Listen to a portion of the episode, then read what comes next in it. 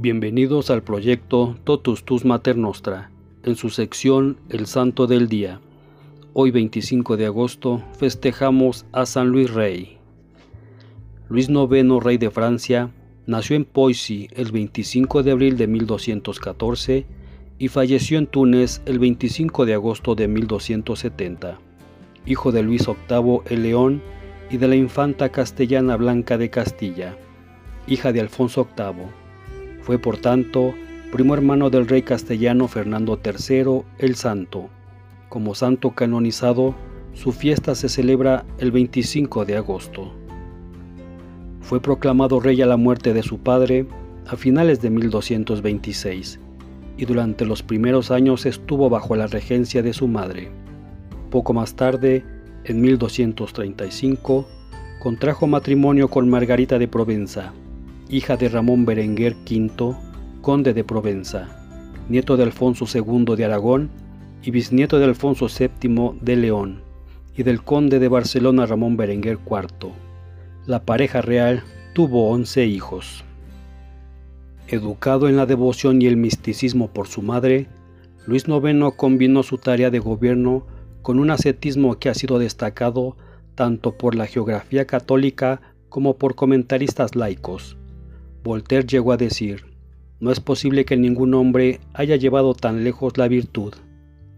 Por momentos parecía una anacoreta, entregándose a prácticas de mortificación, como el hacerse azotar la espalda con cadenillas de hierro los viernes, o actos de automillación para lavar los pies a los mendigos o compartir su mesa con leprosos.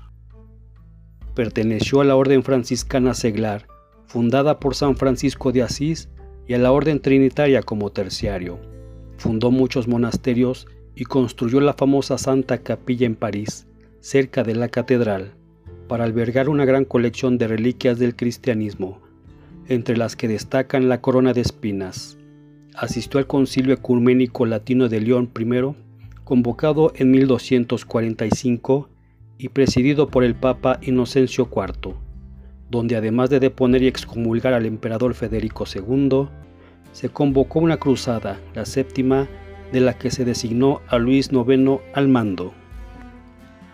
Luis IX tuvo en Jean de Joinville un amigo, camarada y biógrafo en sus campañas de armas.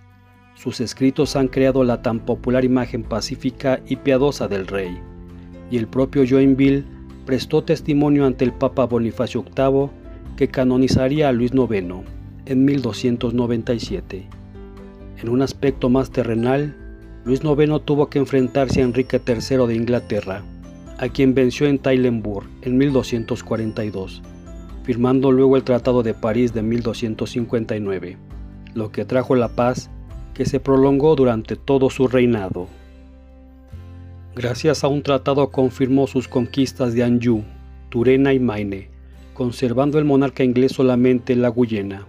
Más tarde la rebelión de los nobles ingleses contra Enrique III, conocida como Segunda Guerra de los Varones, repercutió en Francia, con la derrota y prisión de Enrique en la batalla de Lewes en 1264, su esposa la reina Leonor de Provenza y su hijo mayor el príncipe Eduardo, heredero del trono, se refugiaron en Francia al lado de la reina Margarita, hermana mayor de Leonor, la cual convenció a su esposo Luis IX que apoyara a Eduardo con un ejército para reconquistar el poder y liberar a su padre.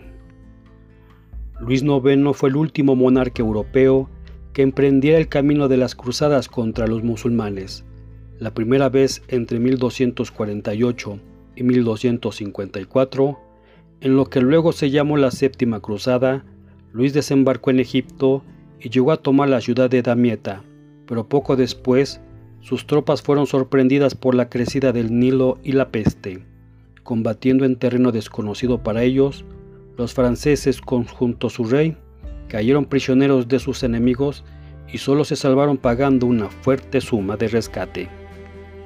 La octava cruzada, en 1270, llevó a Luis frente a Túnez, ciudad en la que se puso sitio.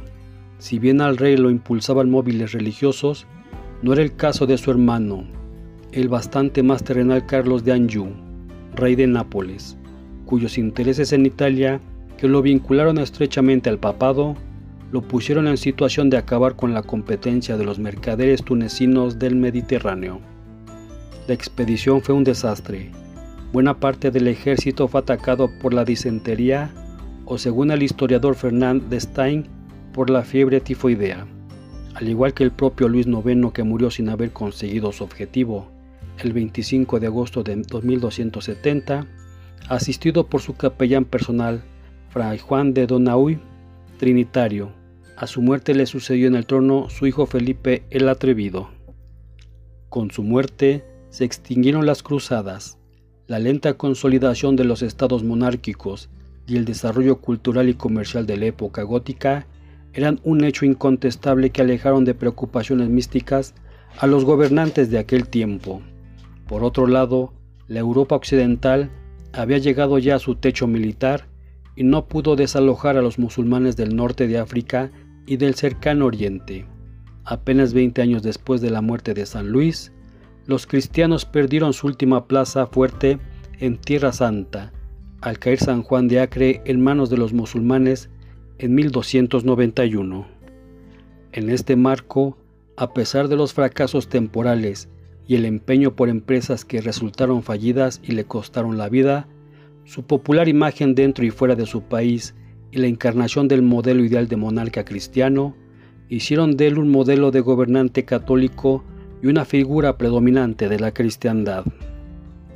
Testamento espiritual de San Luis Rey a su hijo.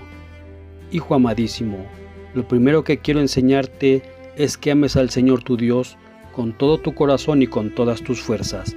Sin ello no hay salvación posible. Hijo, debes guardarte de todo aquello que sabes que desagrada a Dios, esto es de todo pecado mortal, de tal manera que has de estar dispuesto a sufrir toda clase de martirios antes de cometer un pecado mortal.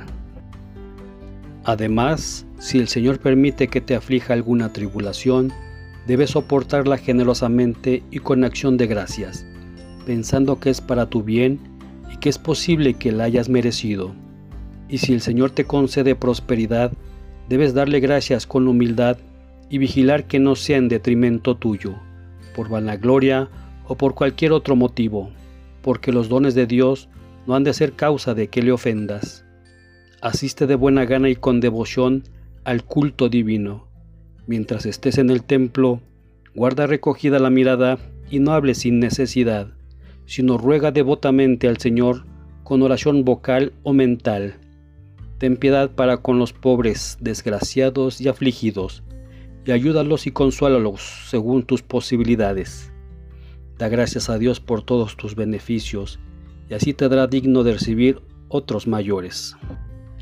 Obra con toda rectitud y justicia, sin desviarte a la derecha ni a la izquierda.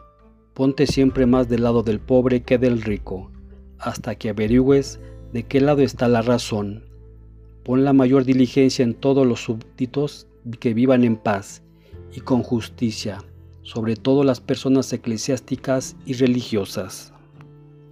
Sé devoto y obediente a nuestra Madre la Iglesia Romana y al Sumo Pontífice nuestro Padre Espiritual, esfuérzate en alejar de tu territorio toda clase de pecado, principalmente la blasfemia y la herejía. Hijo amadísimo, llegado al final, te doy toda la bendición que un Padre amante puede dar a su Hijo. Que la Santísima Trinidad y todos los santos te guarden de todo mal, y que el Señor te dé la gracia de cumplir su voluntad, de tal manera que reciba de ti servicio y honor y así, después de esta vida, los dos lleguemos a verlo, amarlo y alabarlo sin fin. Amén.